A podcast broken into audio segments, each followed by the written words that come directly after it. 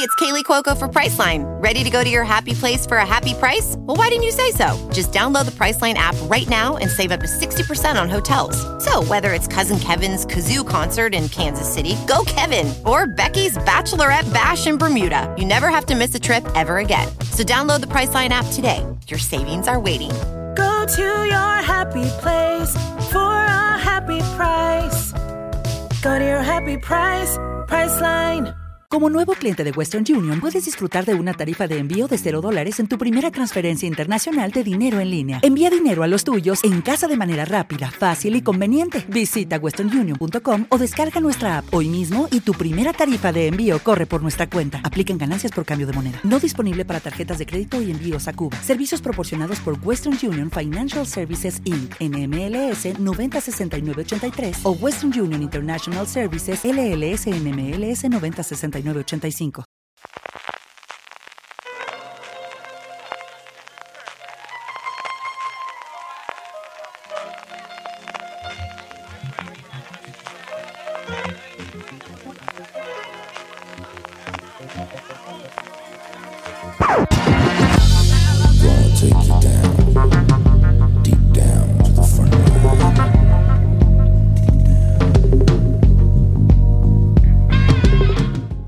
Bienvenidos a Top, el programa de fuera de series donde hacemos estas listas relacionadas con el mundo de las series de televisión que tanto nos gustan.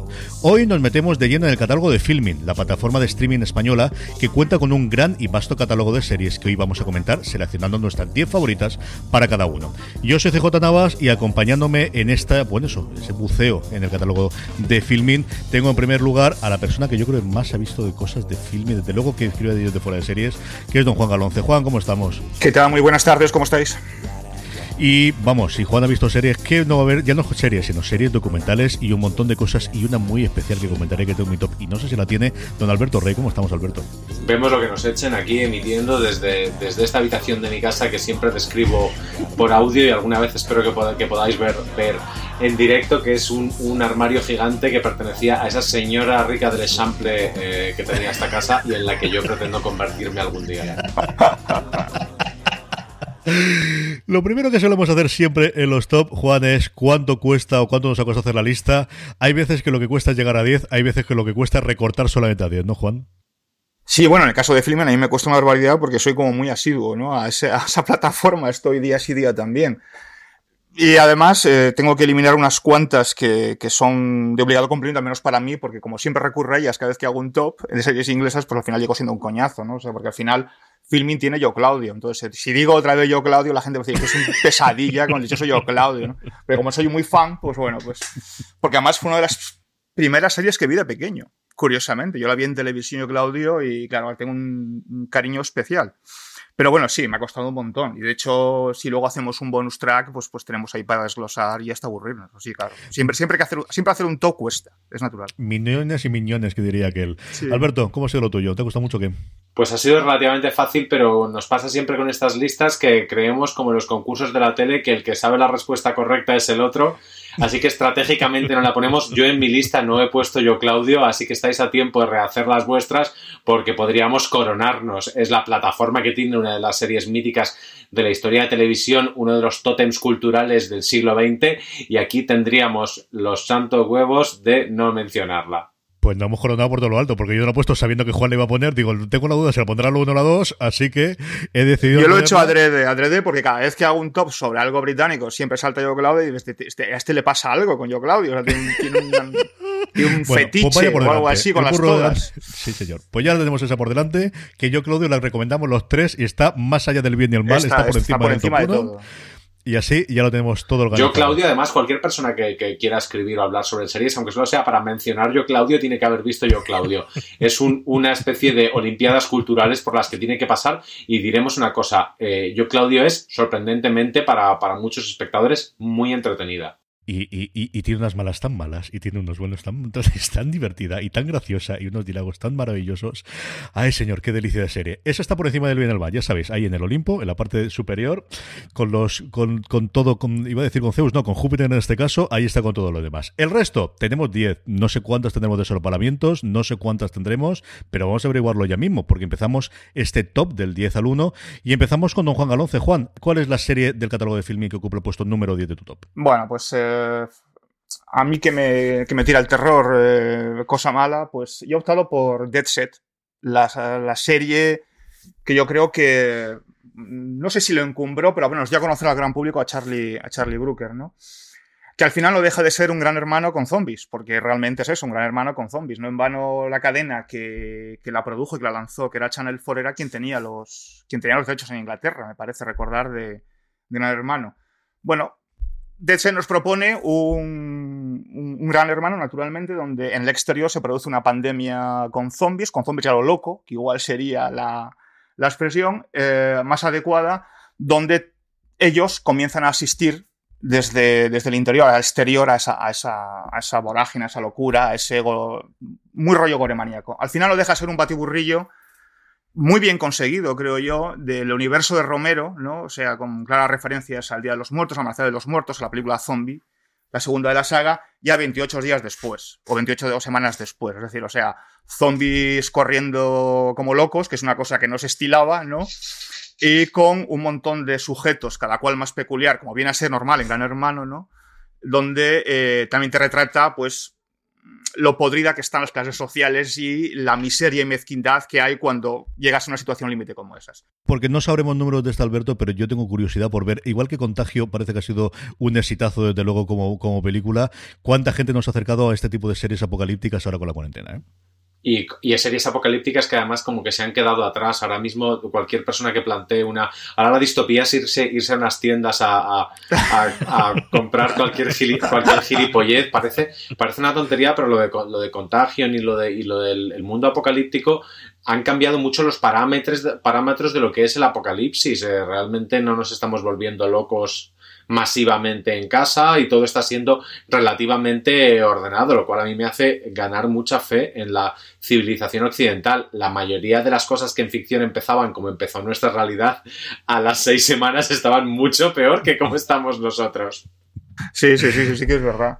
Pero vamos, Dead es eso, o sea, te propone una cosa muy sencilla que al final es, tengo Gran Hermano, lo utilizo y me monto una de zombies, pero insisto, con zombies ya lo loco y, y desmelenados, ¿eh? es decir, no, Bien, es una serie muy se ve muy fácil, son, son seis o siete capítulos, me acuerdo, con de 30 minutos, es muy rápida, que la puedes ver, como digo yo, leyendo, no te pasa nada, pues la ves leyendo, haciendo otra actividad y, y que te entretiene. Porque al final eh, no, tiene más pretensión que esa, ¿no? O sea, además tiene ese punto goremaníaco necesario en el mundo del zombie, ¿no? Que yo a veces echo de menos en otras películas o series de zombies. Así que bueno, pues la 10 es Dead Set. De ese de la 10 de Juan Galonce, don Alberto Rey, ¿cuál es tu décima? Pues mira, para quitármela, para quitármela del medio, como espero que vuelva a salir después, espero, porque si no nos pegamos un tiro, voy a poner aquí, creo que será la gran serie repetida de estos tops, que es Halt and Catch Fire. Halt and Catch Fire, esta serie de, creo que 2014, se empezó a emitir en, en 2014, una serie sobre los pioneros de la, de la informática. Son cuatro temporadas, en cada una se va a hablar de uno de los hitos de, de la conquista informática, pero no es lo importante porque lo importante son, como en todas las series, las vidas de estos cuatro personajes, dos hombres y dos mujeres, en cuyas relaciones se basará toda la potencia emocional y es muchísima de una de las grandes series de la, de la última década. ¿Cuál era el problema de Halt and Catch Fire? Si es que eso es un problema, que coincidía solamente en la misma cadena que era AMC con Mad Men y Breaking Bad y ya eran las Mad Men y las Breaking Bad, que eran Mad Men y Breaking Bad, no eran las, los comienzos, no eran unas series rarunas. AMC ya era un player importantísimo en la producción de series y Halt and Catch Fire, que siempre fue muy, muy valorada, como también le ocurrió, por ejemplo, a Rubicon en tiempos, eh, claro, estaba en un, en un segundo plano. Eh, la justicia poética ha sido que cuando ha sido incluida en el catálogo de filming hace muy poquito, ha sido noticia, yo creo que en todos los medios de comunicación, incluidos los grandes, incluidos el que, en el que yo escribo, y ha sido una cosa maravillosa porque de hecho a mí me resulta súper entrañable ver a la gente que la está viendo ahora como si ahora fuese el momento de verla, de es justo la que estoy viendo ahora, es la serie del momento. Y dices, pues mira, oye, si eso sirve para que más gente vea esta serie maravillosa con esos cuatro actores que desde entonces les coges cariño y ya cualquier cosa que veas. Mackenzie Davis parecía que iba a ser la gran estrella de la década, está eligiendo de una manera un poco rara los, los proyectos, pero yo hoy he escuchado la voz de Kerry Bichet en una, en una serie de la que se hablará mucho también también estos, estos meses me ha hecho mucha ilusión y a Scott McNady y a, y a Lee Pace ya los seguíamos bastante y ahora mucho más. Halt and Catch Fire, los pioneros de la informática, para gente a los, que la a los que la informática les da un poco igual como yo. No va de eso. Yo también levanto la mano. Es decir, me pasa lo mismo, ¿eh? exactamente lo mismo. Poca cosa más que añadir. Y sí, veréis a que revisé dentro de nada la semana que viene. Si no pasa nada y no cuento mucho más. Bueno, que en el trailer sale, o sea que tampoco nos volvemos locos. Qué pedazo de serie, qué pedazo de monstruo de Halt Fire. Es posible. No voy a decir yo que no sea posible que posteriormente hablemos un poquito más de ella. La mía, mi décima, mi décima. Pues esto. Tengo aquí a Juan que me trae la cosa inicial de Charlie Booker antes de ser el dios del universo con las primeras temporadas de Black Mirror. Nos trae Alberto, pues una de las mejores series de los últimos 10 años como Halt Fire. Y aquí viene el padre de familia para la oveja Shaun. Y no solamente la oveja Shaun como serie, sino como estandarte de la cantidad de series de animación que tiene incluidas un montón de series de nuestra infancia. Es que tenemos Rui el pequeño Cid, es que tenemos toda la colección de en su momento de eh, del hombre, de, de, ser una vez el hombre, de ser una vez el, cuerpo humano, de absolutamente todas esas, un montón. El, otro día mi, mi, hija se quedó mirando porque tenía Willy Fogg y yo creo que no ha visto nunca ninguna imagen de Willy Fogg y es la que tenemos para ver.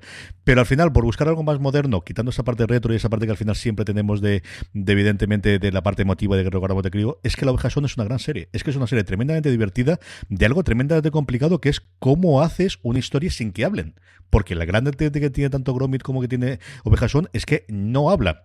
Que luego tiene fácil que luego para, para la parte de la explotación, pero es tremendamente divertida y yo siempre guardo un cariño especial y eso lo repetiré de, las series que vi en su momento y que lo he guardado, porque Julián Clemente, el editor de Marvel en España, nos escribía fuera de series porque le gustaba mucho la Oveja Sound, porque le habíamos puesto un momento de esos cortes que hacíamos entonces fuera de series y a partir de ahí somos amigos y nos conocemos desde hace 6 o 7 años gracias a la Oveja Sound. Si no la habéis visto, sirva, como os digo, eh, ya no solamente por las series, sino de, ejemplo de todas las series que tiene infantiles en el catálogo filming. La Oveja Sound es la que ocupa el puesto número 10 de mi top 10 de series de filming que estamos comentando en este top. Don Juan Galonce, vamos contigo. Vamos con cuál es la novena. Pues más pillado, porque yo no tengo ni una de animación. O sea que ya, te lo dejo ahí. Bueno, pues una serie que, bueno, es una miniserie en realidad, pequeñita. Pero bueno, yo sí cuando sale Sarah Lancashire la veo, ya por definición. Hay ciertas, ciertos fetiches que tiene uno, ¿no?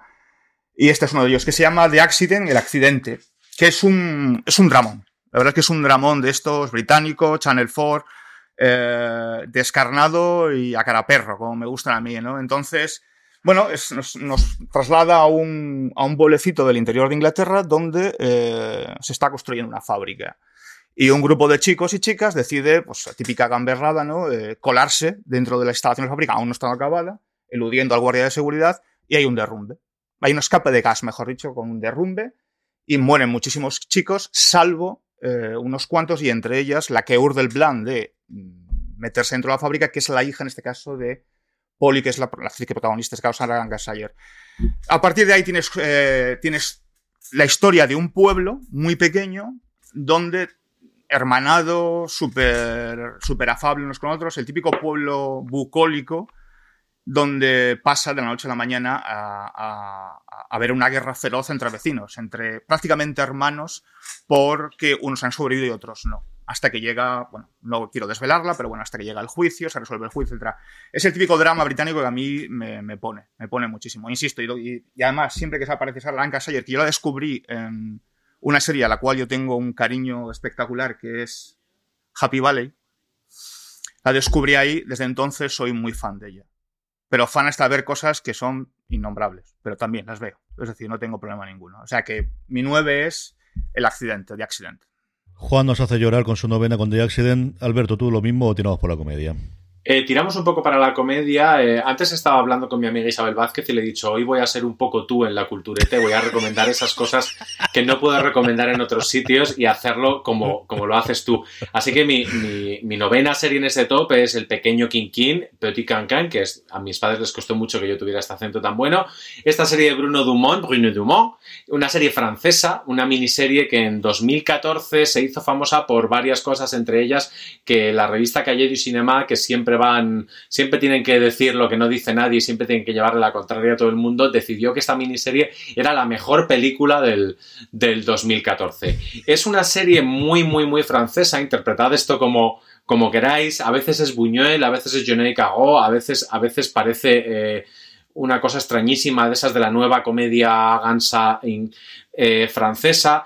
Eh, es la historia de un, de un niño, pero no es de un niño, porque es un niño que ve un crimen, pero el crimen es muy, muy macabro y muy bizarro, casi es como de dibujos animados. La imagen de la serie es espectacular, no es una serie fácil de ver, uno no espera que una serie con niños eh, no sea trepidante, no lo es, pero es realmente curiosa y una vez que la has visto eh, te das cuenta de que, de que, merece la pena. La serie se presentó en España para ser ya más, más cultureta imposible en el Festival de, de Sitges con una proyección en la que se pasaron creo que todos los episodios seguidos. Eso yo no se lo recomiendo a los, a los espectadores, pero estaba a punto de poner en este en este top eh, Historias de Lisboa, porque ahora estoy aprendiendo portugués y, he encontrado por fin una serie que está hablada en portugués y he colocado esta que está hablada en francés, pues por algo que digo siempre, aprovechar las series cuando estéis estudiando idiomas. Es una manera estupenda de aprenderlos, son siempre los mismos personajes, utilizan siempre los mismos giros y se escuchan varios acentos. Y en el caso de las series francesas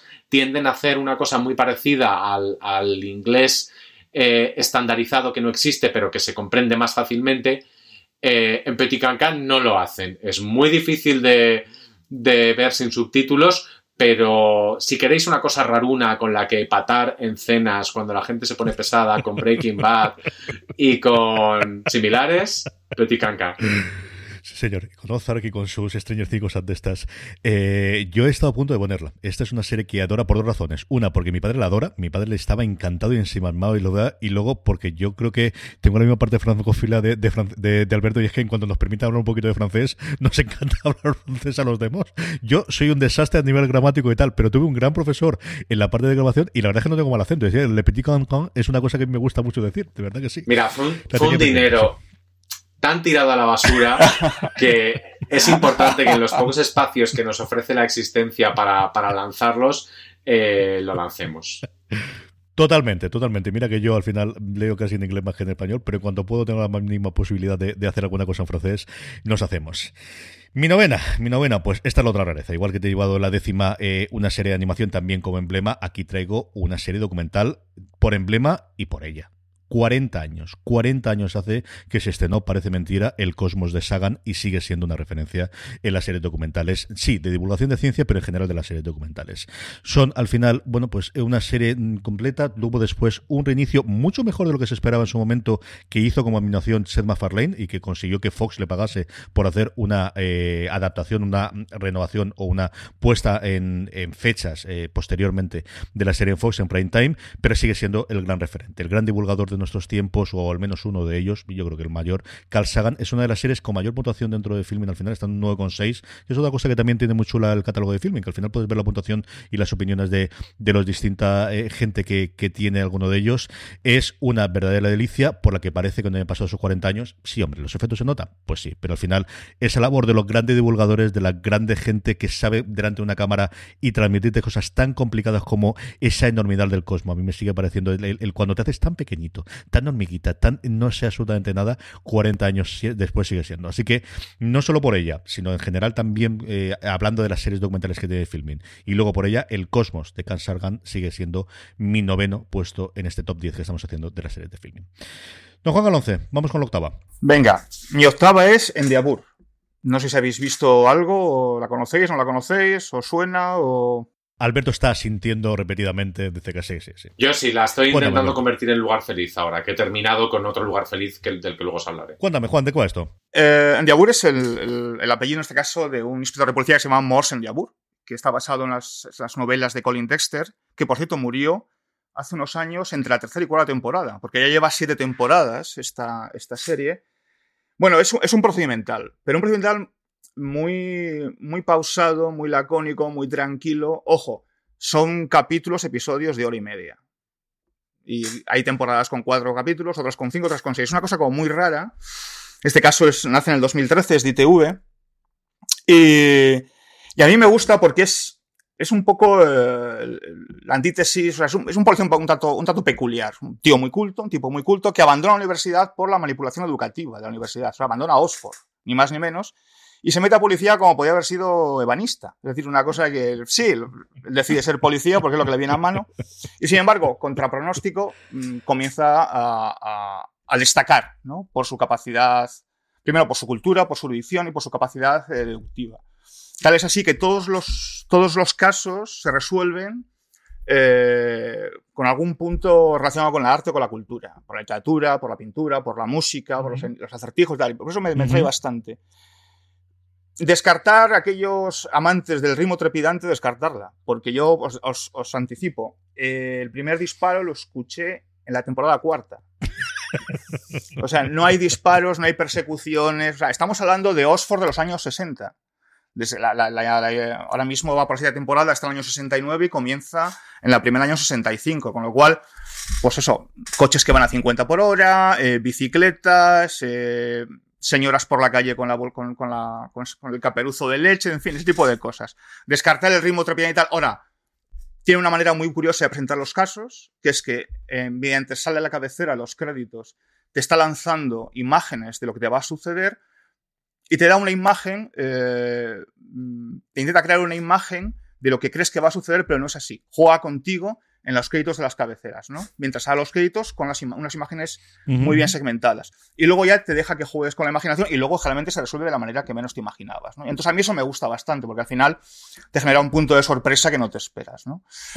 Eh, ya te digo, a mí me gusta un montón. It's Kaylee Cuoco for Priceline. Ready to go to your happy place for a happy price? Well, why didn't you say so? Just download the Priceline app right now and save up to 60% on hotels. So, whether it's Cousin Kevin's Kazoo concert in Kansas City, go Kevin, or Becky's Bachelorette Bash in Bermuda, you never have to miss a trip ever again. So, download the Priceline app today. Your savings are waiting. Go to your happy place for a happy price. Go to your happy price, Priceline. ¿No te encantaría tener 100 dólares extra en tu bolsillo? Haz que un experto bilingüe de TurboTax declare tus impuestos para el 31 de marzo y obtén 100 dólares de vuelta al instante. Porque no importa cuáles hayan sido tus logros del año pasado, TurboTax hace que cuenten. Obtén 100 dólares de vuelta y tus impuestos con 100% de precisión. Solo con Intuit TurboTax. Debes declarar para el 31 de marzo. Crédito solo aplicable al costo de la presentación federal con TurboTax Full Service. Oferta sujeta a cambios o cancelación en cualquier momento. Por eso, porque juega con ese tipo de, de, deducción, ¿no? no es el, tira mucho de eso, de la literatura, del arte, de la cultura, para jugar con los villanos y para jugar con las resoluciones. Endeavor, de la octava de, de Juan Galonce. Alberto, ¿cuál es la tuya? Pues yo antes de entrar en, en, meterme en la máquina del tiempo, porque me voy a meter y bastante, y en el canon, así pronunciado, eh, mi puesto número 8 es para Press, una serie de 2018.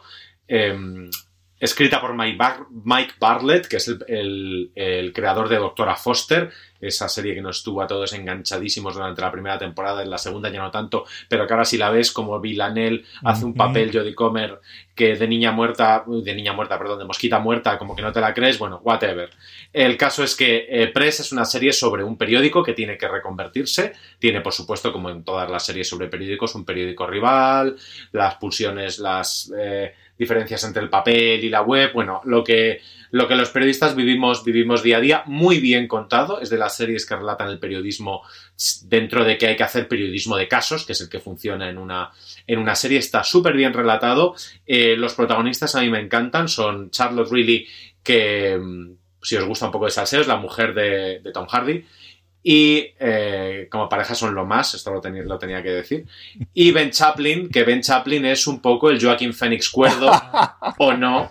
Pero claro, es que Joaquín Phoenix ha puesto el, el, el, listón. el listón. de la locura eh, actoral muy alto. Están los dos eh, realmente estupendos, como, como estas series británicas que, que retratan a los profesionales bien pagados, ¿no? Los, los, los políticos, los abogados, realmente lo hacen muy bien porque no se van por arriba como los yankees que contándote unas, unas vidas que no tienen ningún sentido, ni, ni las, los intentan humanizar demasiado, realmente está hablando de gente que es privilegiada y que, y que manda mucho, pero cuyos conflictos son muy, muy, muy reconocibles. De hecho, el conflicto del personaje de Ben Chaplin no lo vamos a, no lo voy a contar porque es interesante y es muy humano y está fenomenal. Las series de estas series, como decía antes Juan, que tienen la duración exacta para que te aguanten un fin de semana y si eres muy vicioso, una mañana y una tarde, porque son seis episodios, no, sé, no recuerdo cuántos serán pres, pero serán seis u ocho, no creo que sean no creo que sean más porque es el formato que ellos se les piden y es una serie no solo muy de actualidad todavía, sino muy, muy, muy recomendable. Es de estas que vale lo mismo para tu madre, para tu padre,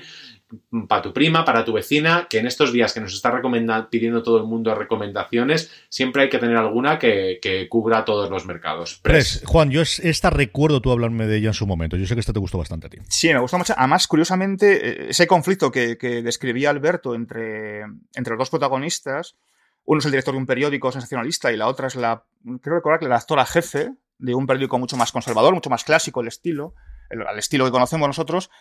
Eh, ese conflicto eh, eh, tiene lugar en, las dos calles, entre una, en una plaza entre una calle y otra. Es decir, se, ven las redacciones se ven por la ventana y muchas veces el, los, las tramas, los diálogos, los conflictos se generan en la plaza que está entre ambas redacciones, que me parece una cosa súper brillante. Súper brillante, en un kiosco de café curiosamente. Entonces, mm, me parece una manera súper, no sé, muy, muy gráfica de representar el conflicto constantemente que hay entre sí, una nueva forma de periodismo con la forma clásica de periodismo, pero además llevándolo a un punto que, que, nos, que nos estila, ¿no? Es decir, o sea, te veo y sé lo que haces y no te puedo tocar, ¿no? Me parece una cosa muy, muy brillante. A mí es que Ben Chaplin me gusta mucho. Me parece un tipo muy interesante y me parece un gran actor. Y entonces eh, yo me la tragué en una mañana y una tarde. No sé, así. Y hay un juego, además, en la serie hay un juego de, Mentor y Pigmalión eh, muy que comienza siendo una cosa y termina y termina siendo otra. Hay una gestión también de los de las tensiones sexuales no resueltas o si resueltas muy muy muy muy muy interesante. Y luego hay una cosa que a mí siempre me ha, resultado un, motor de tanto en la ficción como en la realidad eh, tremendamente seductor, que es cuando lo que mejor sabes hacer no es lo que te gusta, o incluso cuando desprecias algo que se te da muy bien en todos los aspectos de la vida. Y Press va de eso.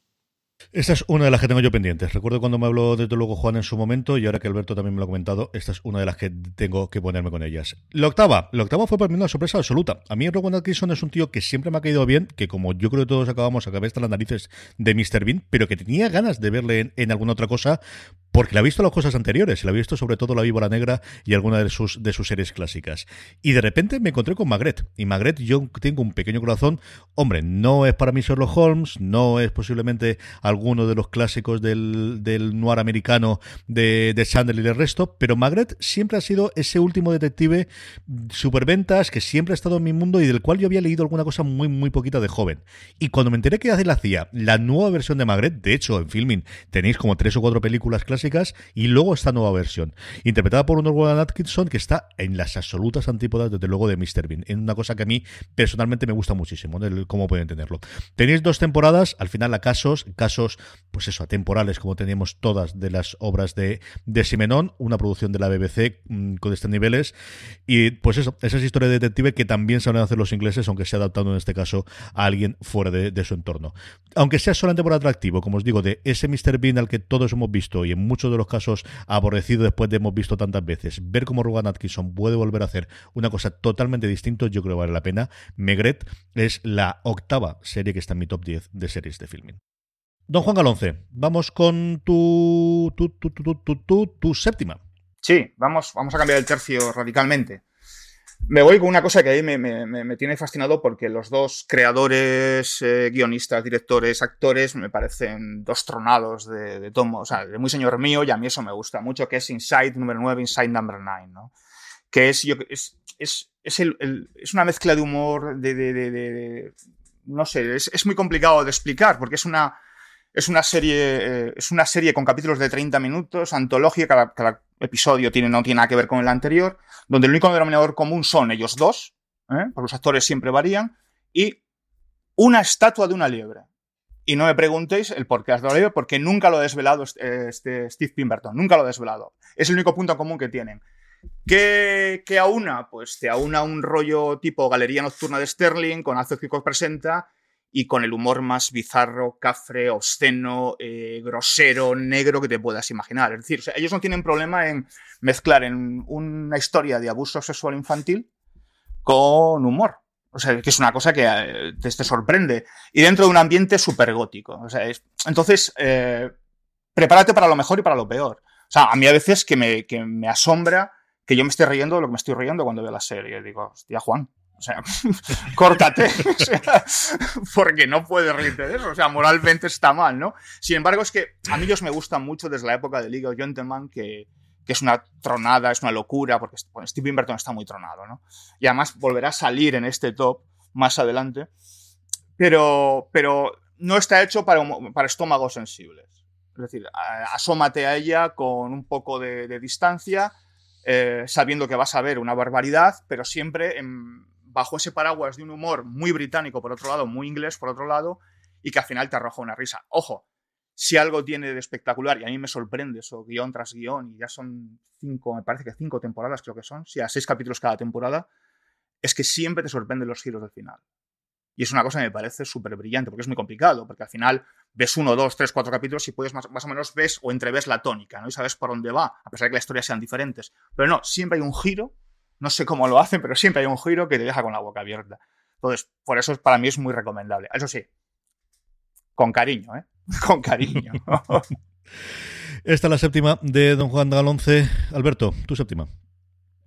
Por cierto, creo recordar que Inside Number 9 eh, está disponible en España al tiempo que en, sí, está en Reino Unido. Es, eh, eh, Filmin también tiene ese también tiene ese servicio que es muy de agradecer y que al final es lo que, lo que pide lo que piden los fans. Pues mi séptima es una que probablemente los que hayan estado navegando o naveguen habitualmente por los menús de filming, que ya sabemos que navegar por los menús de las apps es en sí mismo un contenido, habrán dicho, ¿y esto qué es? Cuando hayan visto una cosa que se llama Nada que celebrar.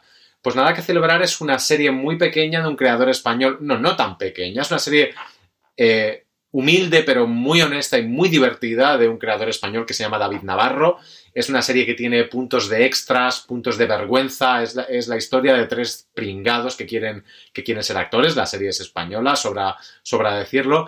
Es una serie súper retorcida, muy divertida, muy cafre y sobre todo muy adelantada a su tiempo. Eh, como esta serie ya se ha hecho, no se puede volver a hacer, pero yo veo ecos de nada que celebrar en un montón de comedias posteriores desde desde Señoras de Lampa hasta la que se avecina, por no hablar de algunos, de algunos monólogos cómicos que, he visto donde digo, eso estaba en, nada para celebrar, que evidentemente hablando de gente que quiere ser actor porque es artista, y todos sabemos que esos perfiles esconden gente muy divertida y a la vez grandes problemas mentales y emocionales, pues ahí está esta serie. Es una serie que creo que llegó a, a, emitirse en Canal, en Canal Plus en su momento, porque la anterior del creador se llamaba Oído Caníbal, es un juego muchísimo más siniestro, con muchos actores en común, pero algo eh, prácticamente nivel Carlos Bermud y, Magical Girl. O sea, David Navarro es que es un tío que es redactor, es realizador, hace un montón de cosas, lo podéis encontrar en, la red con facilidad. Eh, se sacó esta serie pequeñita del, del bolsillo en 2013 y yo me sigo acordando de ella.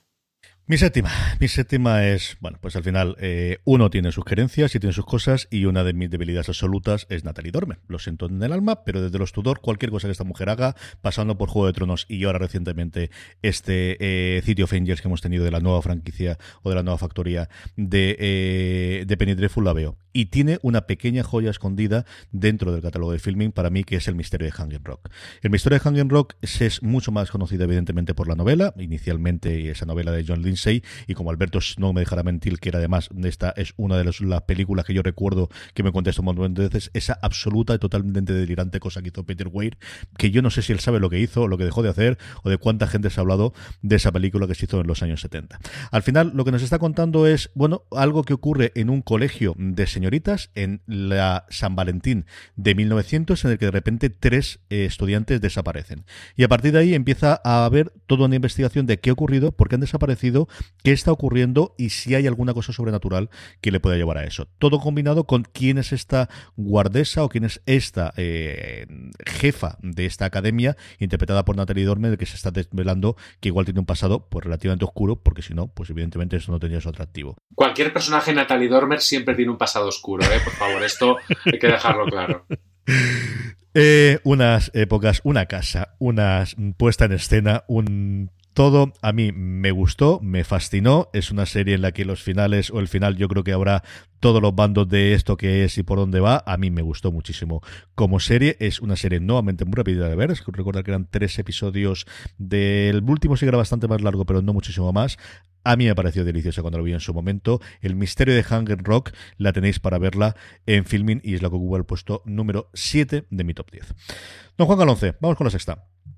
Venga, vamos con una que, eh, que ya tiene años, porque es del 2009 y, y tuvo cuatro temporadas nada más, es de, de Carnival Films y de EBC, que es Whitechapel.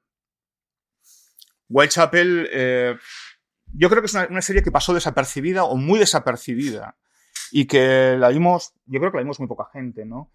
Es, eh, bueno, Whitechapel, que voy a decir lo que es, ¿no? Naturalmente, el famoso barrio donde Jack el Destripador eh, cometió eh, su montón de asesinatos allá por, final, por, por, el siglo XIX. Bueno, pues en la actualidad es la comisaría, una comisaría de policía donde llega un nuevo inspector de policía eh, que es un amasijo de inseguridades, indecisiones, eh, manías, ansiedades, en fin, todo lo que podéis imaginar.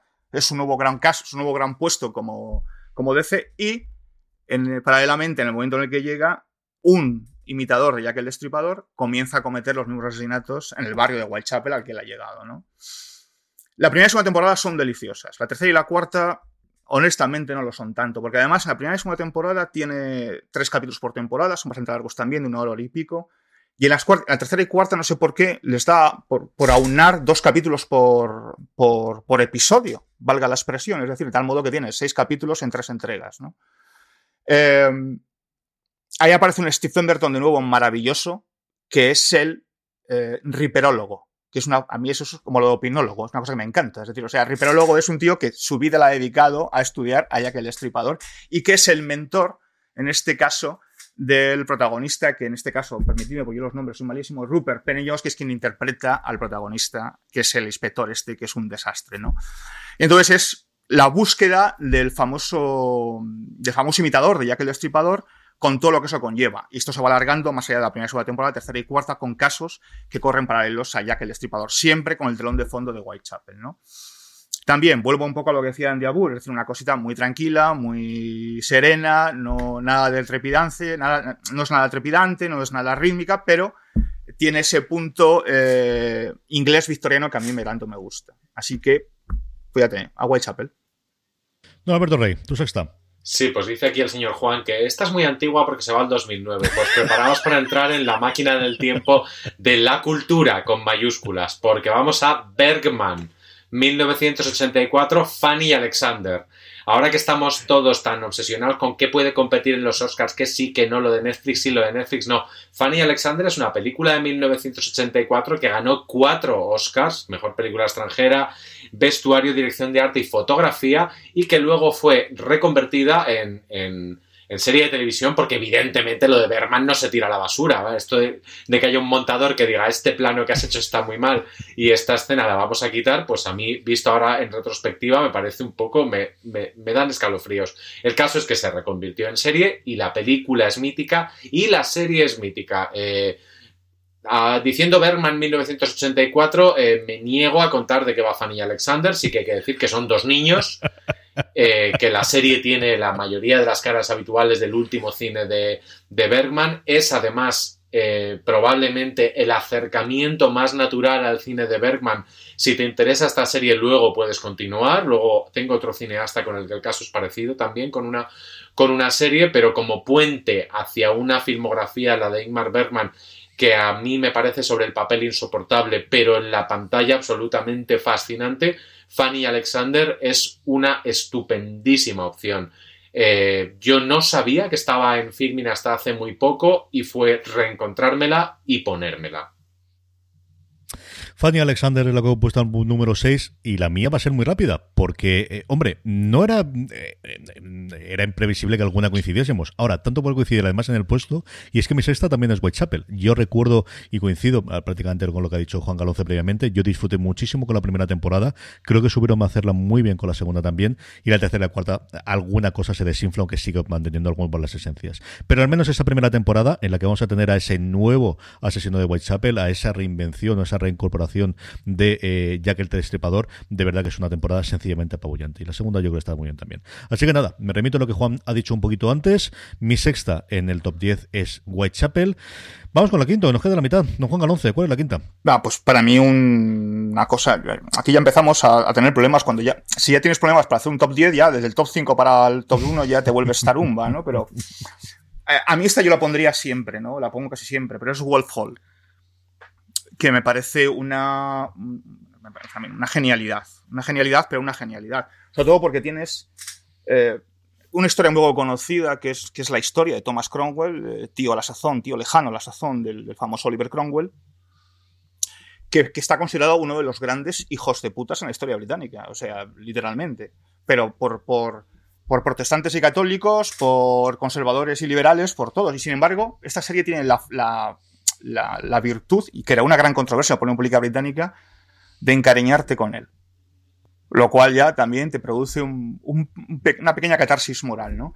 Bueno, nos narra la historia, como digo, de, Thomas Cromwell, que fue uno de los grandes consejeros de Enrique VIII. Y toda esa, eh, toda esa maraña ¿no? Eh, de intrigas políticas que urde y que logra llegar a buen puerto para sus fines y para Enrique VIII con, los, con la vida tan atribulada de Enrique VIII, que huelga comentarla, ¿no? Con un Mark Rylance que está en un estado de gracia, si él ya debe estar en estado de gracia desde que se levanta hasta que se acuesta, aquí ya es para rizar el rizo, con Damian Lewis, con Claire Foy, con Jonathan Price, es decir, tiene un elenco potentísimo.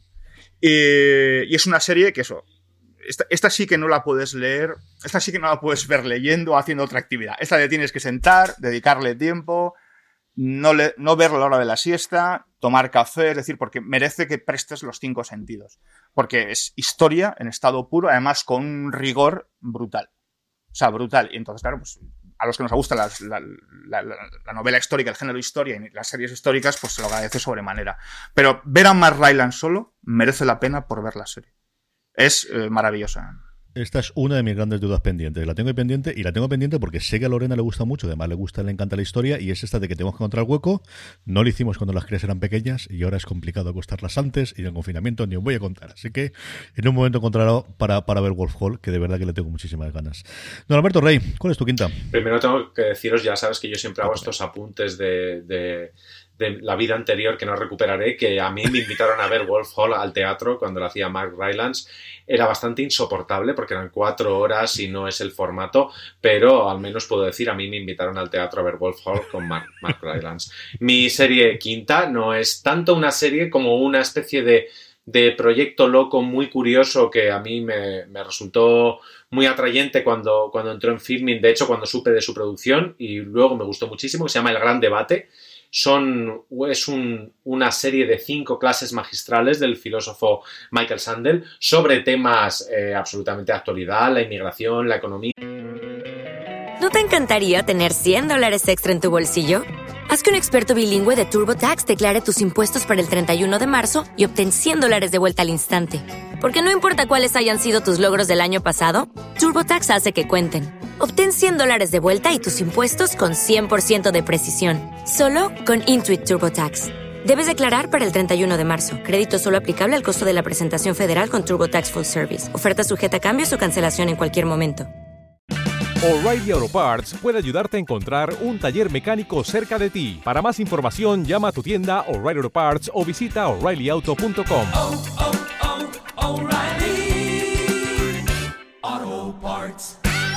Él está en. El formato es un poco de aquella manera, porque él está como en un anfiteatro griego con estudiantes de toda Europa que luego le hacen preguntas este momento de el maestro y los discípulos y los temas parece que son un poco eh, que ya te los sabes. Pero es que precisamente por eso, porque crees que ya te los sabes, eh, yo por cada, en cada uno de los, de los episodios me quedé con dos o tres ideas que al menos una era nueva, una destruía una que yo tenía y la otra era una pregunta que comencé a hacerme a partir de, a partir de entonces. Es este concepto del gran profesor dando, dando grandes clases, pero es que realmente es eso. Eh, se ve también muy rápido. Esto, esto a mí me parece también que, hay que valorarlo. Es una serie que se ve en, en un par de tardes, como ver dos películas, y es un producto completamente distinto y que en un catálogo como el de Filming tiene mucho, mucho sentido echarle, echarle un vistazo. El gran debate.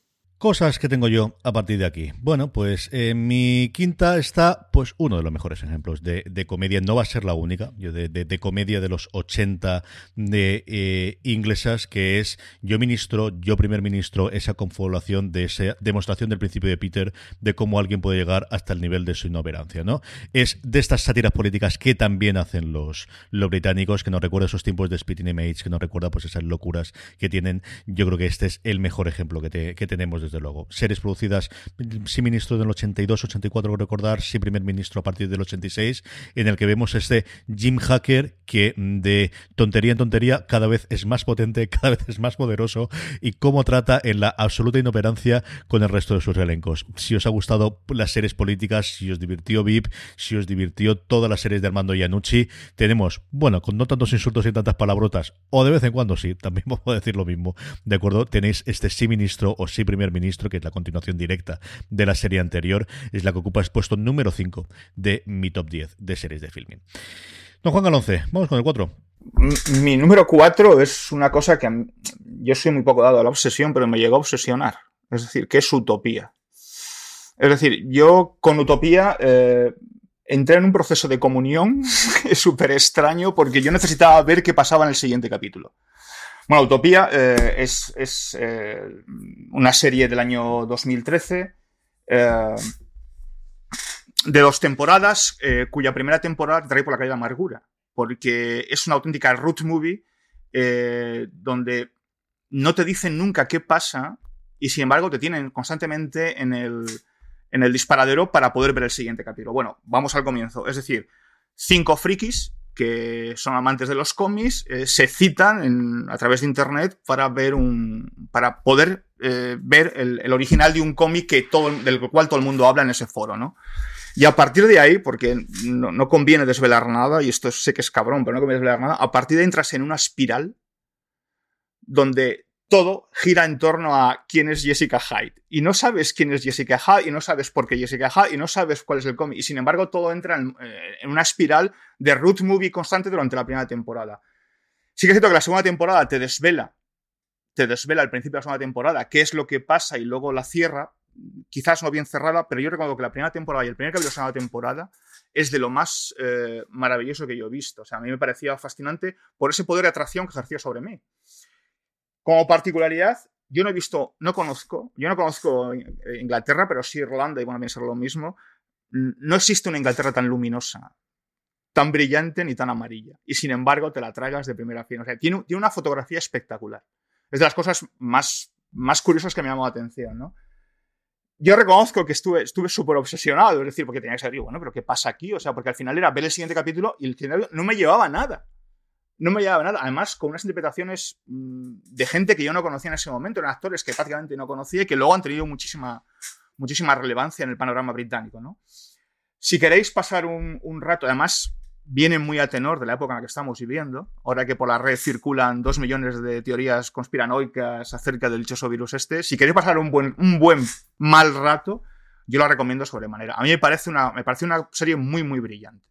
Lástima que la segunda temporada no acabara como a mí me gustaría que acabara, ¿no? Pero la primera temporada, solo la primera temporada, y por supuesto ver la segunda para ver cómo se resuelve, merece la pena sobremanera. La cuarta de Juan Galonce es, Utopía. Alberto, ¿cuál es tu cuarta, querido? Sí, siguiendo con Utopía, no, yo, yo ya perdí la cuenta de en qué punto estaba el proyecto de la Utopía norteamericana que se supone que la hacía David Fincher, pero es que como todo lo que hace David Fincher al final no lo hace, lo hace otra persona y nos la vuelve a colar. Jessica, Jessica Hyde, hay que decir que estaba interpretada con la actriz con el mejor nombre de la historia de los nombres, se llama Fiona O'Shaughnessy, ¿sabes? Es, una, maravilla. Eh, está en otra serie de, filming que es Mi madre en tiempos de guerra, muy, muy chula. Pues voy con mi cuarta. Mi cuarta también seguimos en Reino Unido porque hay un señor que se llama Russell T. Davis que lo mismo te hace un poco de Doctor Who, que te hace Years and Years, que te hace a, Very English Scandal, que probablemente sea mi serie favorita del año pasado, o que de repente le encargan, le dicen, queremos que como tú eres... Eh, eh, activista gay, muy, muy militante de la causa, que nos hagas una serie sobre el tema. Y él dice, no, te voy a hacer tres. Y las vamos a poner en tres canales a la vez de la, de la BBC. Y entonces se lanza con Cucumber, Banana y Tofu que, bueno, eh, a ver, cucumber, banana y tofu, pensad en, en, la consistencia de estos tres productos y con qué los, con qué los relaciona Russell T. Davis. Tofu me interesa bastante poquito, es un, es un semidocumental que no me, no me atrae demasiado, pero Cucumber y Banana, que son series de ficción, Cucumber es una, una serie sobre, una, sobre un homosexual adulto en una ciudad mediana británica, y Banana es una comedia sobre varios personajes del universo LGTBI que tendrán una conexión. Banana tiene los episodios conexión entre sí, Cucumber es una única serie y a la vez las dos series tienen conexiones, algunas muy, muy, muy abiertas y otras un poquito más ocultas, más, más, más easter eggs.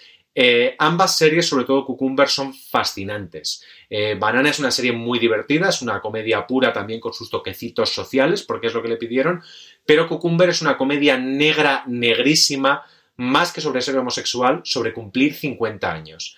Eh, a mí me parece eh, que todo lo que hace Russell T. Davis siempre tiene una segunda intención.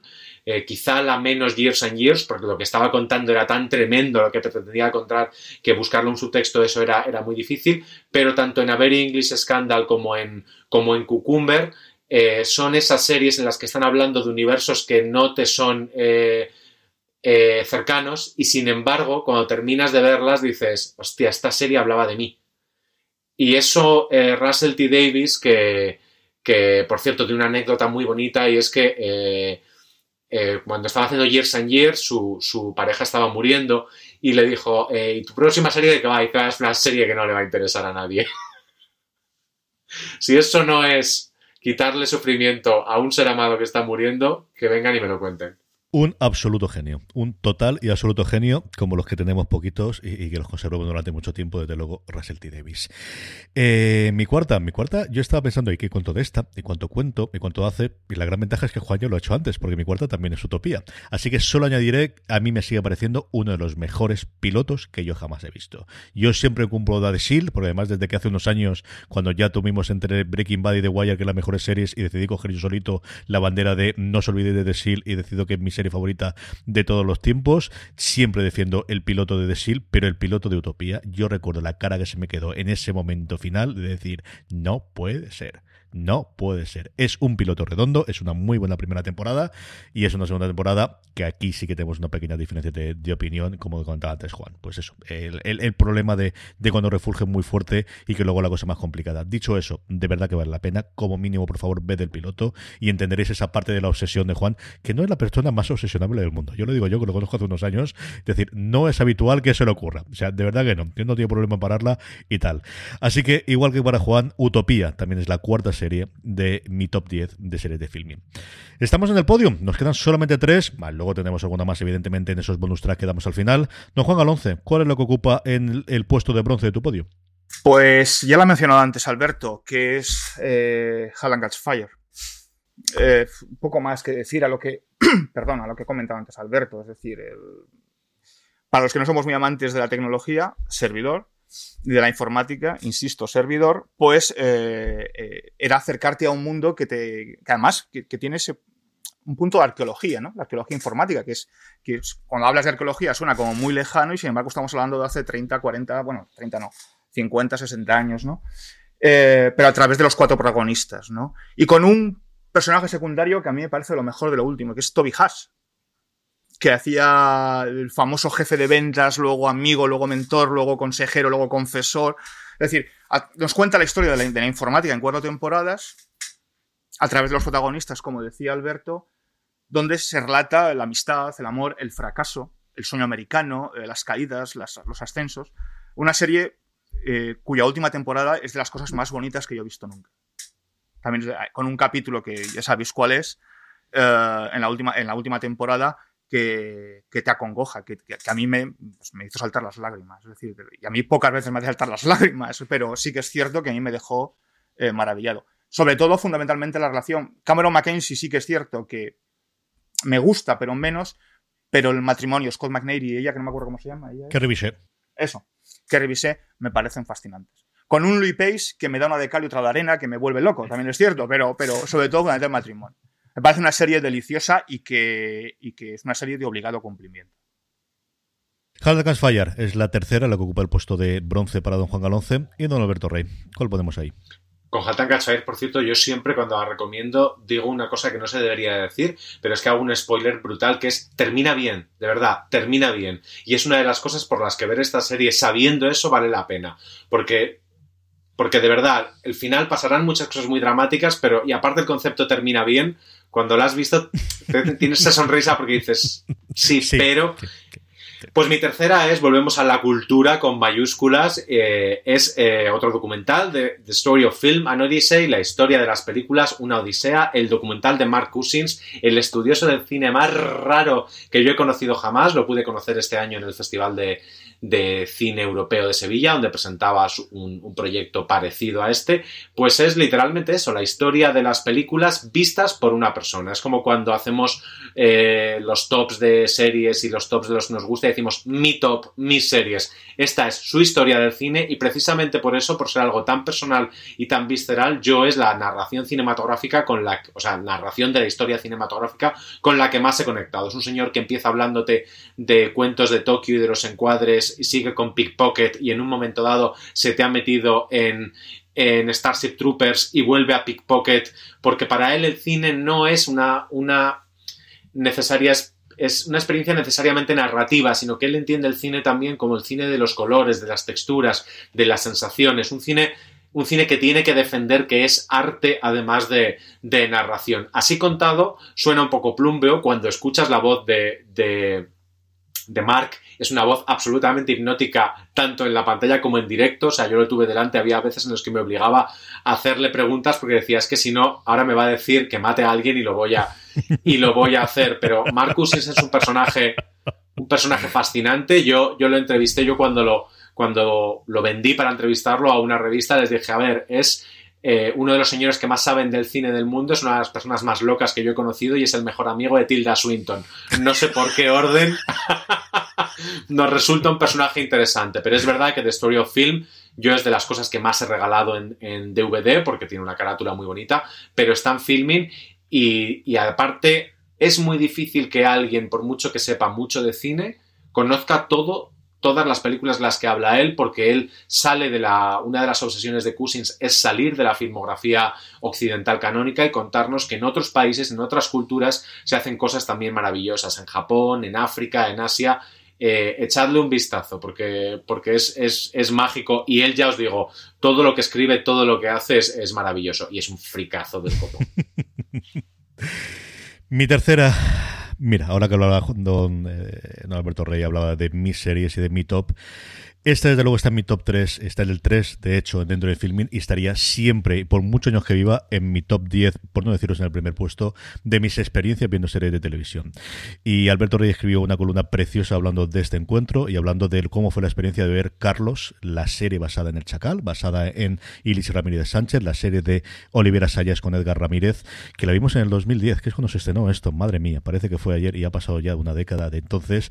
En ese residuo que había de la muestra de Valencia, en ese punto atrás en el que tuvimos sesión doble donde nos metimos 400 son tres 450 minutos de series uno detrás de otra de los tres episodios de Carlos entre Alberto Rey mi santo padre mi hermano Jorge y Miriam Lagoa que estaba por ahí y más gente que no sé cómo que estaba pero esos son los que recuerdo lo que tengo todavía la foto de ese momento y eh, luego vimos el, el, primera vez el muro, el muro de hierro de luego es que eso hay que explicarlo, ¿eh? La convocatoria era ver 5 horas de serie de Olivera Sayas y 10 minutos de Juego de Tronos. Así que sí, vimos el muro. Vimos el muro y vimos esta maravillosa serie y a mí me encantó, porque además el Chacar era un personaje, yo creo llevado por el nombre de Carlos y porque al final en la época en la que él estuvo más o menos activo, pues eso yo era pequeño y tampoco sabía distinguir, lo que te veía es, hay alguien famoso por ahí que no sé exactamente lo que es, que se llama Carlos y al que le había salido la pista, había leído bastante sobre él.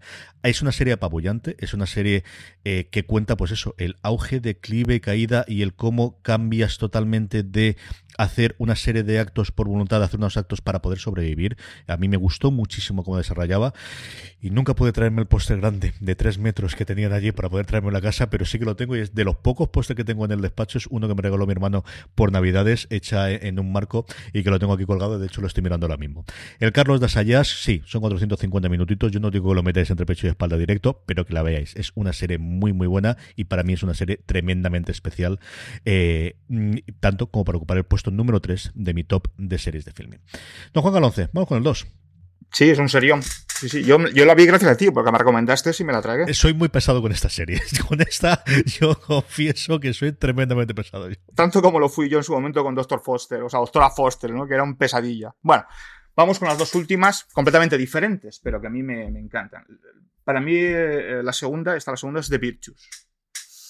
De Sam Meadows con un Stephen Graham en un estado de, también de, de gracia excelsa, ¿no? Es una miniserie de cuatro capítulos de, Channel 4 también. Y eh, es una historia crudísima. Eh, crudísima donde las haya, porque al final está, está, está relatando una historia de, abusos sexuales a, a, niños, ¿no? Con lo cual ya el tema ya de por sí es, se las trae, ¿no? Pero que es que en este caso es, es, es un relato auto, autográfico por completo de Sam Meadows, que él confesó abiertamente que necesitaba eh, hacer esta serie como una especie de, de catarsis y revivir su propio descenso a los infiernos para poder superarlo.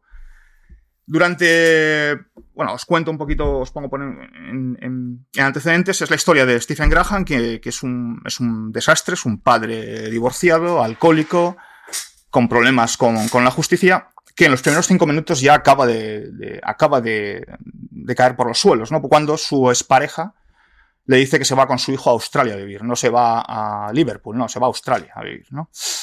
Entonces, a partir de ahí comienza a caer en el alcohol, comienza a caer en, el, en, el, en, en ese, en, una vorágine de, de, locura y decide ir a Belfast, a su localidad natal, a su, a su ciudad natal, a intentar eh, recomponer su vida. Y juntarse, reunirse con su hermana, eh, a la que no ve desde hace más de 20 años, porque de pequeño sus padres murieron en un accidente y les separaron. Entonces tiene que comenzar de cero en todos los sentidos, incluso tiene que comenzar a conocer de nuevo a su hermana, ¿no?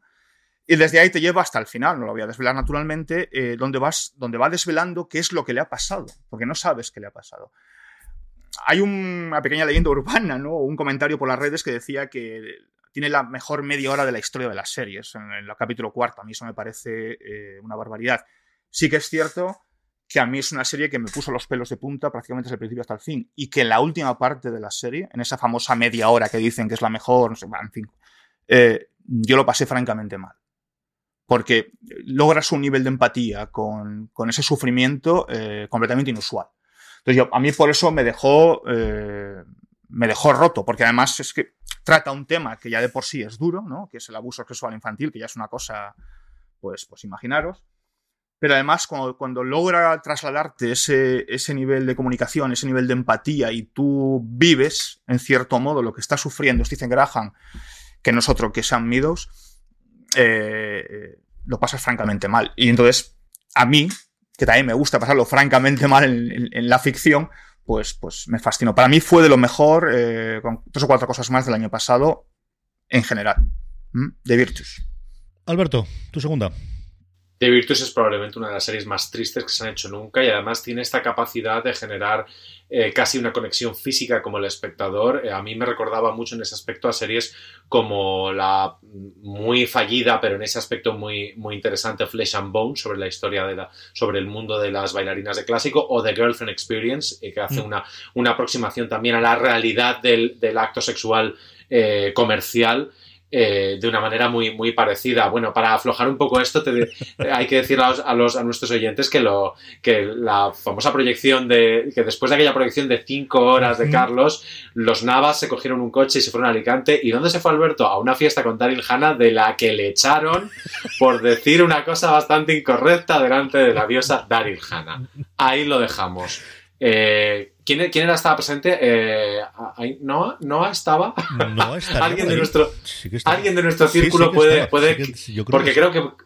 Creo recordar que después se re relataron la, la, escena poniendo vocecita mía y mi actitud y los, los canapés en forma de abanico que llevaban en una mano y las dos copas en la otra. Bueno, un momento terrible.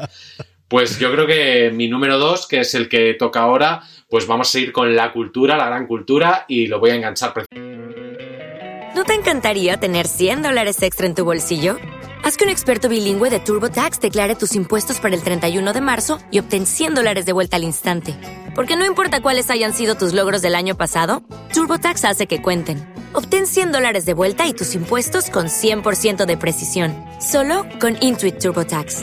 Debes declarar para el 31 de marzo. Crédito solo aplicable al costo de la presentación federal con TurboTax Full Service. Oferta sujeta a cambios o cancelación en cualquier momento.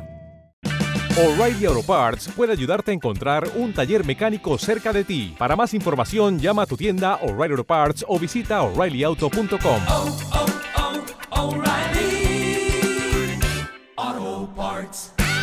precisamente con Mark Cousins y su historia del, del, cine, porque recuerdo que en nuestra, en unas copas que tuvimos en, en el Festival de Sevilla, eh, se le iluminaba la mirada cuando le sacaba yo Berlin Alexanderplatz, la serie de otro cineasta también muy complejo, como es Rainer Weiner Fassbender, que hizo una serie para la televisión alemana en 1980, basada en el libro de Alfred Doblin, una serie sobre el Berlín de los años 20, una época que luego hemos visto ha sido muy fetichizada por la, por la televisión, en series como Babylon Berlin y, y similares. Berlin Alexanderplatz es una serie bastante convencional para lo que uno espera cuando ya conoce cuál es la trayectoria de, de Fassbinder y sin embargo un ejemplo perfecto de lo que tiene que ser la comunión de una televisión pública con sus creadores locales. En este caso, eh, un, genio alemán absolutamente incómodo porque era un poco el, el Pasolini el Pasolini alemán, pero que ellos comprendían que era la persona con más talento para llevar esta, esta historia, al contrario que Fanny y Alexander requieren mucho menos eh, atención eh, intensa del espectador para seguirla, es una serie que se ve muy fácilmente, no se ha quedado tan antigua como, como otras de esa época, eh, es alucinante que la televisión alemana ahora haga lo que hace comparado con lo que, con lo que hacía en los 80 y es la típica serie que, mira, os voy a poner un motivo práctico para verla. En DVD cuesta un Congo, un Congo, la edición buena. Así que aprovechad en lo que mandamos este mensaje a Filming para que pongan Playa de China, que yo uh -huh. creo que es el momento. Sí. Eh, ya tienen Berlín Alexanderplatz, que es uno de los 10 clásicos de la televisión de todos los tiempos. Mi segunda, mi segunda, mi segunda tiene tres nombres cuando yo la veía en su momento, y era una de las series que durante la época TV3, que se veía aquí también en Alicante, aparte de ver las series de animación que teníamos y cosas como Bola de Dragón y cosas similares, tenía un montón de comedias eh, británicas. Mi hermano siempre recomienda a Lo Alo, que es una serie complicadísima después de encontrar posteriormente. Y que mira, a, ahora que hablo de Playa de Chinas, yo recomendaría desde luego a Filmin que recordase eh, a Lo Alo, que es una serie deliciosa y divertidísima. Y recuerdo ver entonces una cosa que se llamaba El Escursó Negre, que al final era la traducción de La Víbora Negra, que eh, podéis encontrar, o Blackadder, que es como el nombre eh, oficial o inicial de que tenemos. Es una serie que siempre me sorprende los pocos episodios que tiene y lo que importa para mí. Tiene cuatro temporadas de 24 episodios, son de distintos cada uno, más tres especiales de estos típicos que suelen hacer siempre los británicos. Y lo que nos cuenta es el mismo personaje o de la misma familia de esta familia Blackadder, interpretado por Rowan Atkinson, a lo largo de cuatro momentos en la historia de, de, Gran Bretaña, desde la época medieval hasta la época más reciente, la Primera Guerra Mundial. Todo eso con un montón de gente alrededor, especialmente, bueno, pues como el, el, el que está por encima de ellos y que siempre es rico, más o menos tonto, interpretado por Hugh Laurie, las primeras cositas que empezaba a hacer Hugh Laurie para la televisión británica, un Stephen Fry al que yo adoro por encima de todas las cosas y que veíamos normalmente siempre como teniente, y una mirada a Richardson, las primeras cositas que empezaba a hacer ella, y un montón de, de, secundarios. Es una serie hilarante, es una serie divertidísima. La primera temporada quizás es la más flojita, pero la segunda y la tercera yo creo que coge totalmente el pulso y son, de verdad, de lo mejor humor británico, si os gusta que podéis ver. Y luego una cuarta en la que tiene eso, pero tiene esa desesperanza de la Primera Guerra Mundial, esa cosa que se hacer también los británicos de combinar el humor con el drama, del drama con el humor, que es apabullante. Como os digo, 24 episodios más los tres especiales, Blackadder o La Víbora Negra, o para aquellos que lo recordamos en su momento aquí en Alicante, la Comunidad Valenciana o en Cataluña, como El Excurso Negre, es la segunda serie. ¿Quién iba a decir a mí que iba a tener dos series de Rowan Atkinson y no va a estar Mr. Bean en un top? Tiene narices la cosa. En mi top 10 de series de filming. Nos queda solo una. Don Juan Alonce, ¿cuál es la segunda? Pues una serie que la tengo un cariño súper especial y que es una serie que eh, yo creo que, mira que hay un tópico que a mí me causa, no me gustan los tópicos, te reconcilia con el mundo, ¿no? Que es una cosa como, signifique lo que signifique. Yo soy mucho de decirlo, yo soy mucho de decir eso. Pues a mí me reconcilia con el mundo porque me parece entrañable, divertida, bonita, tierna, que son los Darrells. Yo con esta serie eh, babeo.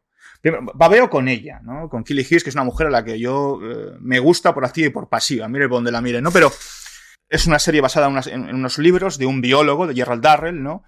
que durante su infancia eh, pasó unos años en Corfú. Y es la historia de su familia. Es decir, eh, la historia nos, nos, relata los años 30, años 30 y tantos, 34, 35, quiero recordar, en Inglaterra, donde una mujer que tiene cuatro hijos se queda viuda, mmm, relativamente joven, cobra un seguro bastante escaso de, de vida y decirse irse a Corfú.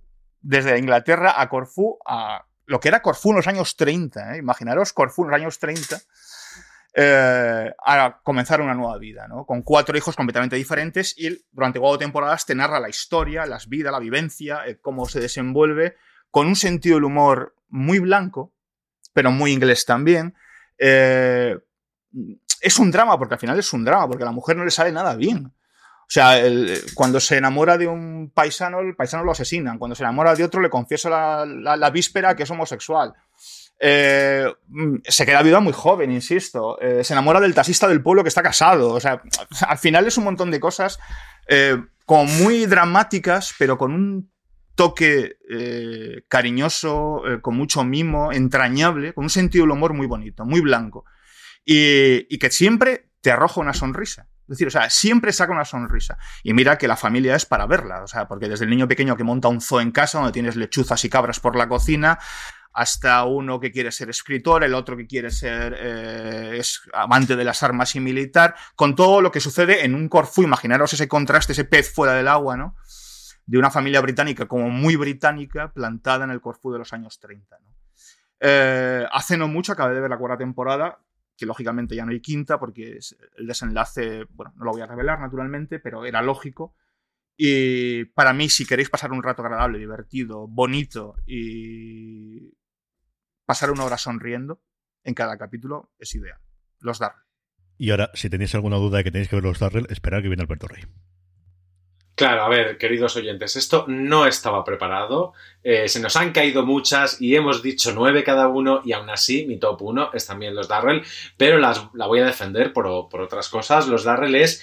Eh, es que Gerald Darrell es el autor de Mi familia y otros animales, quizá el, libro que más me gusta de todos los que he leído.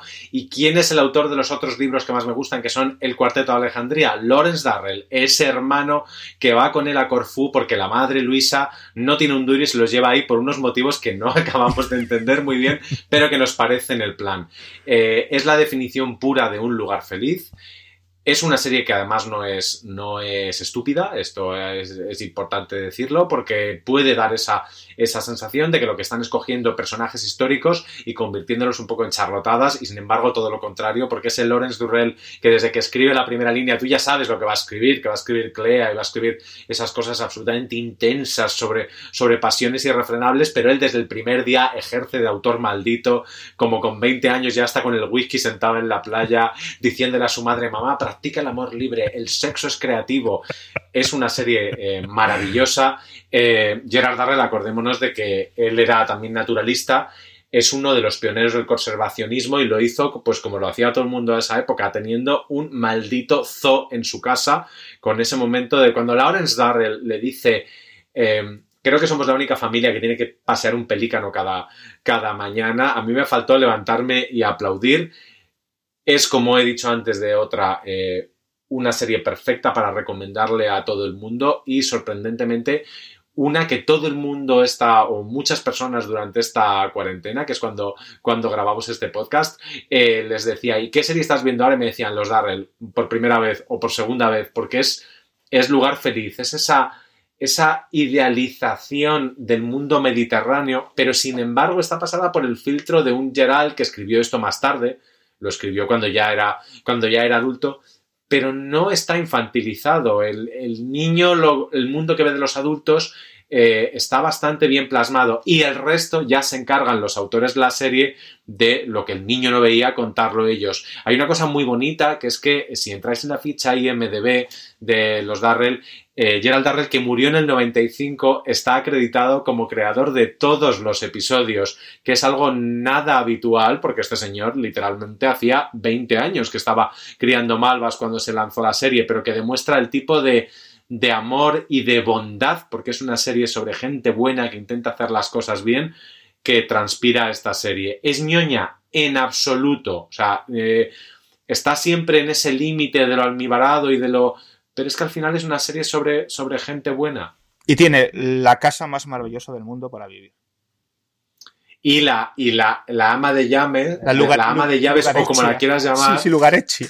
Lugarezia, que tiene además el nombre más maravilloso de la historia, que aprende un inglés, que además, si estáis aprendiendo inglés, como yo siempre insisto, la veréis aprender inglés a lo largo de la serie, como lo estáis aprendiendo vosotros, empezando por los tacos y, y acabando por los subjuntivos es, es maravillosa, es verdad que tiene también la parte de, romántica de Luisa, que tiene sus momentos dramáticos, pero también es un poco, tía, en Inglaterra no tenías un plan y aquí llegas a una isla en medio de la nada y te salen tres, te salen tres planazos, uno en cada esquina.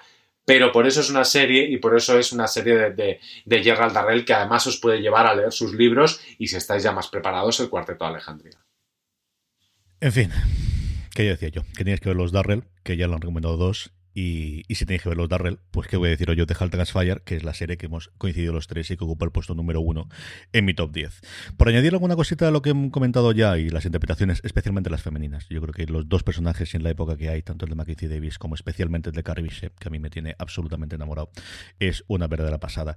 Yo sí que os quiero comentar, y es, si os gusta la serie y os gusta tanto como nosotros, aprovechad y buscad en internet las entrevistas que dieron los creadores. Los creadores tuvieron ese momento de nosotros hemos presentado una serie La Ola de Mad Men y en esa oleada de ese tipo de historias de antihéroe que en ese momento tenía MC y se nota tantísimo y tan claro el cambio entre la primera y la segunda temporada de no sabemos lo que está haciendo. Fue un pitch, uno de ellos, Canwell, eh, los dos Chrises, al final Christopher Canwell y Christopher Rogers, uno de ellos trabajaba para Disney, tenía ese pitch, lo presentaron y fue una cosa muy rápida, muy, muy inmediata de darle la serie a gente que hasta entonces no había hecho nada.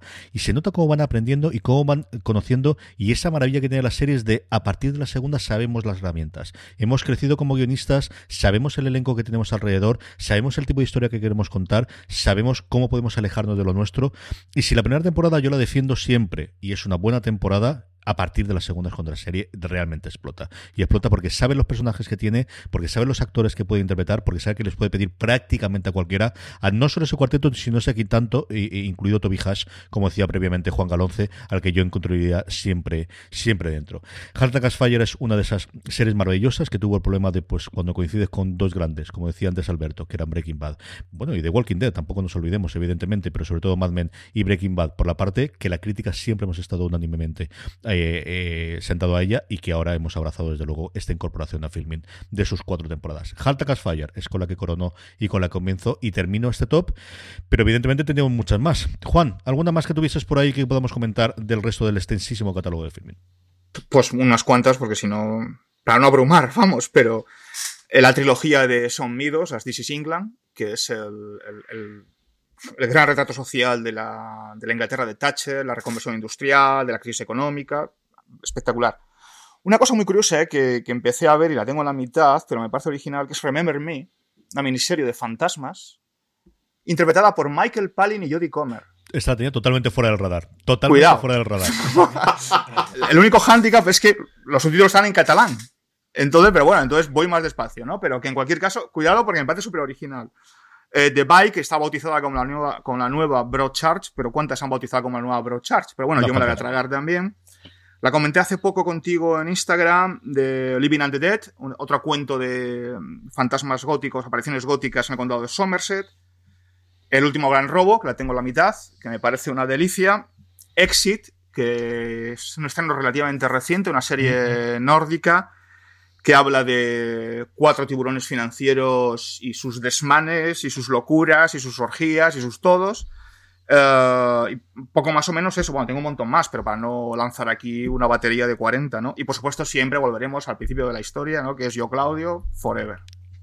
Alberto, ¿alguna más que tenías por ahí que podemos comentar?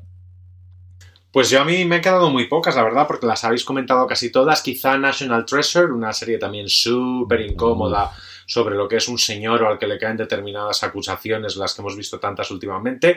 La serie, como buena serie inglesa, no es nada, nada, nada maniquea. De hecho, eh, hace lo que tiene que hacer un buen guionista, que es ponerse de entrada en el sitio en el sitio más incómodo para que tú veas eh, todos los lados, porque hay lados muy obvios y lados que no, pero el resto, la mayoría son, son, son las que ya habéis dicho. Sí que tengo que deciros una cosa de, de Halt and Catch Fire, y es que eh, de Halt and Catch Fire se, destaca eh, mucho, y yo destaco muchísimo, sus títulos de crédito, que son de las cosas más alucinantes por completas y sucintas, lo que te están contando cuando has visto la serie y ya ves que ahí está ahí está todo. Son, yo los relaciono mucho con los de los de Succession y yo eh, está, yo sabéis que siempre os acabo contando las mis historias absurdas relacionadas con series.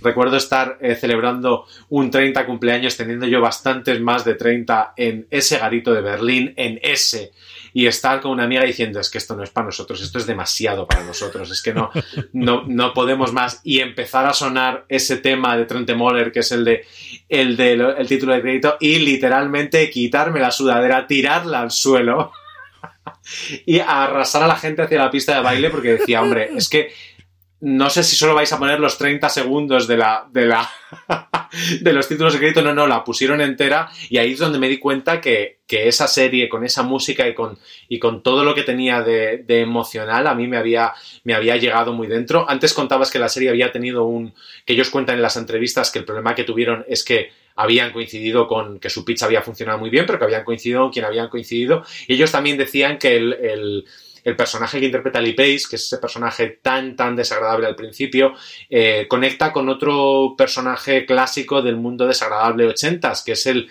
el Patrick Bateman de, American Psycho. Es al final un personaje muy del estilo o, los personajes de, de Wall Street, pero que la gente de ese mundo corporativo, electrónico, informático entonces era así y que no se atrevieron y no quisieron eh, renunciar ni a esto ni al ni al background punk que tenía su contrapartida, que era, que era Cameron interpretada por Mackenzie Davis. Es cierto que eso pudo dañar a la serie en su principio, porque es como demasiado. En ese momento, Mad Men y, Breaking Bad ya están en, en, velocidad de crucero. Pero es tan bonito ver ahora a la gente acercarse a la serie como si fuera la primera vez y decir menudo serión. Me pasa mucho que me dice el otro día, eh, Javier Giner me decía, menudo serión me ha recomendado. Digo, pero si os llevo 10 años detrás con esto haciendo tops todas las putas navidades y ni caso, pues por fin le hicieron caso. Por fin, por fin, esta es la fuerza que tiene. Yo, dos cositas rápidas para alguna. Mira, ahora que además no vemos nada de deporte, pues mira, las series, ya no solamente los documentales, sino también las series deportivas, pues cosas como Homeground, que nos cuenta la historia de un equipo femenino eh, nórdico, es una cosa curiosa que había valorado poner. Otra de las recientes, que esta no la puse porque la tengo pendiente de ver, es Pure, que me gusta mucho el planteamiento inicial, pero es una cosa que ahora en cuarentena y con las crías cercanas, pues no es para ver la televisión, me tengo que poner el iPad o tengo que esperar a que estén muy dormidas y mis hijas últimamente no están muy, muy, muy dormidas. Así que es otra otra de las que podéis ver. Y luego, que yo guardé buen recuerdo Mrs. Wilson, que es al final es una serie muy personal de Ruth Wilson contando la historia real de algo que le ocurrió a su, a su abuela y no os cuento nada si no sabéis nada y no habéis visto el tráiler porque es muy curioso, se revela muy al principio de la serie, pero yo creo que la pena. Secret State, que tampoco le he acabado de, terminar de ver, pero por lo que le gustó, le encantó a mi hermano. Mi hermano siempre ha hablado maravillas y le ha gustado muchísimo. Evidentemente yo, Claudio, que ya lo nombrado al principio, a recordar que está en el Olimpo y por eso no lo hemos dicho en el top 10, pero está todas las demás. Y luego tres rarezas, tres cosas extrañas mías para que veáis pues estas cosas clásicas. En filming está Historia de la Cripta, en Filming está El túnel del tiempo y en Filming está, señoras y señores, Wonder Woman. Sí, la Wonder Woman de los 70, la tenéis entera para ver cómo se hacía la serie de los superhéroes antes de que los superhéroes dominasen el mundo. Es una cosa curiosísima, curiosísima. Y con esto, con este buen rato que hemos pasado repasando en este top 10 y alguna serie más eh, el catálogo de Filming, nos despedimos. Don Alberto Rey, un abrazo muy fuerte, un beso muy fuerte, guapísimo y que nos veamos pronto. Que esto no puede ser. Que esto no puede pues un abrazo y me pondré a ver Pure, que es así como guarrilla pero como estoy solo y confinado, probablemente sea servicio social y me lo pueda incluso desgrabar mi suscripción a Filmin este mes. Miradlo que a lo mejor se puede, chicos. Don Juan Galonce, gracias por todo, querido. Un beso muy fuerte. Hasta que nos puedo ver, que ya lo toca. No, gracias a vosotros. Un placer. Y a todos vosotros, gracias por escucharnos. Espero que habéis pasado un rato muy agradable. Como yo, ya seguro que sí. Me lo he pasado tremendamente bien y ya hemos podido tirar horas y horas hablando del catálogo de filming. Estas son las 10, más alguna extra, 30 prácticamente que nos han salido. Mucho más contenido, como siempre os digo, en el canal de Fuera de Series. Mucho más contenido, incluido muchísimas críticas de las series que hemos hablado en fueradeseries.com. Algunas hechas por eh, Juan Galonce, muchas de ellas también hechas por Alberto Rey, incluido sus columnas. Y si queréis conocer todo la, el trasfondo de eso que hemos comentado de Carlos, hay un artículo que escribió en esta cuarentena Alberto eh, en sus diarios de cuarentena hablando sobre ello. Gracias por escucharnos y como os digo, con mucha más razón que siempre, tened muchísimo cuidado.